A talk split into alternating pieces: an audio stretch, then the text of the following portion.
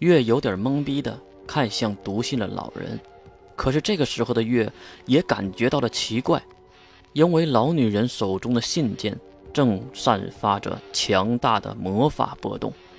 快丢掉！月大声的喊着，老女人也是识趣儿，连忙丢掉了手中的信。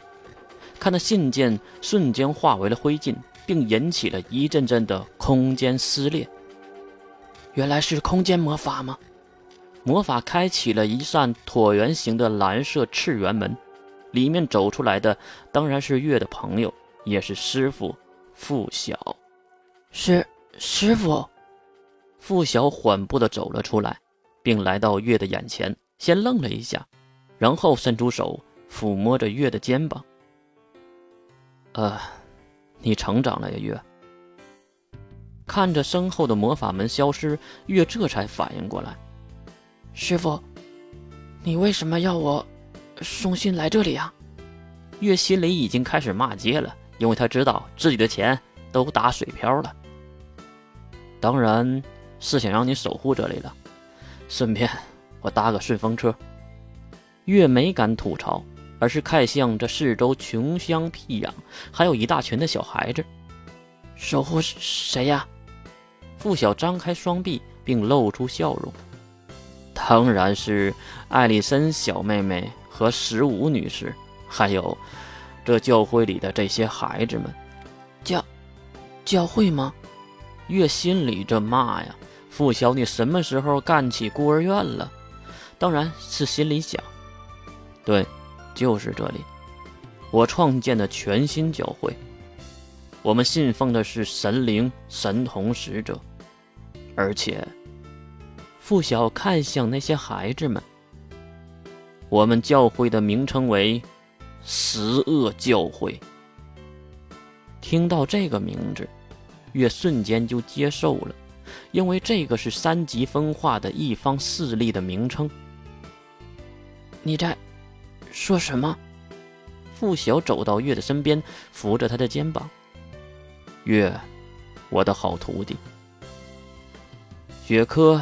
要管理赤兵，所以来不了。我只是希望你能帮我打理这个教会。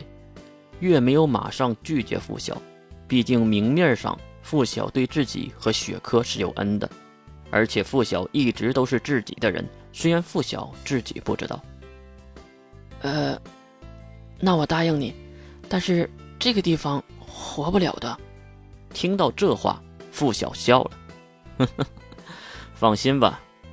我和我自己，也就是郑晓，在自由岛要了一块沿海的无人村庄。等我们搬到那里，就可以正式的生活了。不过，郑晓看向那十五老修女和神官，还有就是月痕想吐槽，那就是郑晓现在是中帝国的领主，毕竟说国王不太好，因为现在的国王是露西亚。等等，你和郑小音见过面了？越是下意识地问出这个话的，其实这里有一个巨大的漏洞，就是明面上月是雪珂的亲妹妹，雪珂是使者，那月是不应该知道傅晓和郑晓的关系。啊，见过了，怎么了？傅晓当然发现了这个问题，也是故意的套着话：“你是不是不记得了？时间魔法师安巴给你的批语了吗？正与神童共天开。”赋予使者灭世来，后者若知前者事，只怕世间化尘埃。听了这样的话，你还敢去见郑晓吗？月真是头脑一热，忘了这件事儿不应该说出来的。而傅晓也是眼神犀利，这几年傅晓成长的飞快，从表情、言谈举止就可以看出他老练成熟了不少。也可能是因为娜娜的死，也可能是死者的死造成的。我记得，我当然记得。我还记得那天死者让我记下的仇恨，让我无时无刻的想念着娜娜，还有那天的不甘。不过，傅晓说到一半，转头眯着眼睛看向了月，即使他没有说话，月就知道。自己多嘴了，不过，你是怎么知道的呢？越知道已经无法挽回，而且现在说自己是使者也有点太骇人听闻了，只能硬着头皮回答：“啊，是我哥雪珂和我说的。”哦，很明显，傅晓是不信的。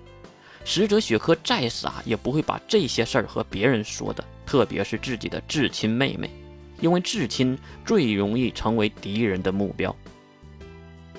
啊啊！呃，我我哥哥最喜欢和我说这些事儿了。以前我没有成为死灵法师的时候，总是害怕自己睡觉，哥哥就给我讲一些以前的故事。付晓点了点头。哦，原来是这样。不过不要和其他人说哟。月急忙卖乖。啊，我我一定不会说的，也就和师傅你念叨念叨。至于傅晓什么想法都已经不重要了，因为已经说漏了嘴，总不能杀了傅晓灭口的。啊，月啊，你接纳了赫本的死灵法师后，好像变了一个人似的。真不知道这个传承魔法是不是损伤了你的大脑啊？月摆摆手，啊，这个活泼的我不是更好吗？这话说的让付晓眼前一亮，很明显这个套。就是给月准备的，月还踩了进来，因为月的这句话很明显就是知道以前自己是什么性格了。当然，也不能否认这是其他人告诉他自己的。可是再加上上面的事儿和这句话，可能付晓已经有了自己的答案。哈 哈，这个活泼的好，以前那个唯唯诺诺的确实不好。哎呀，站在这里半天了，都忘了也介绍一下。我们教会的神职人员，一边说一边指向旁边看戏的两个人，来，这位就是十大魔兽之一复魂者狂暴三井，黑芒初一十五灵。一句话中的信息爆炸，让月瞪大了漂亮的蓝色眼睛。什，什么？